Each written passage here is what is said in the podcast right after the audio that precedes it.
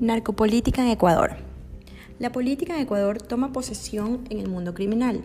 Las relaciones derivan en vinculaciones y tras un delito que parece de bajo perfil, ahora brota el narcotráfico con un contenido gigantesco de corrupción, amenazas, violencia y muerte.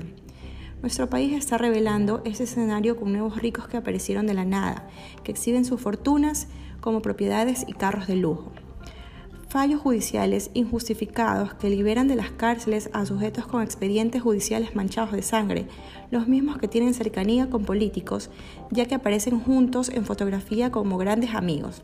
Mientras los delincuentes usan esta alianza pensando en garantizar su seguridad y protección, los políticos las venden como pruebas irremediables de su popularidad, manifestando que no recuerdan dónde las hicieron ni quiénes aparecen en ellas las endosan a las malas jugadas de sus adversarios usan para denigrarlos.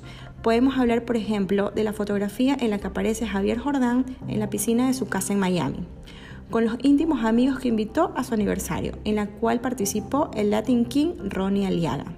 Esa fotografía lo vuelve vulnerable y crea un abismo de desconfianza a su alrededor. La fotografía generó el mismo remesón en el correísmo, pues ya el asambleísta Aliaga no es un trofeo para mostrar como lo vendía Correa durante muchos años.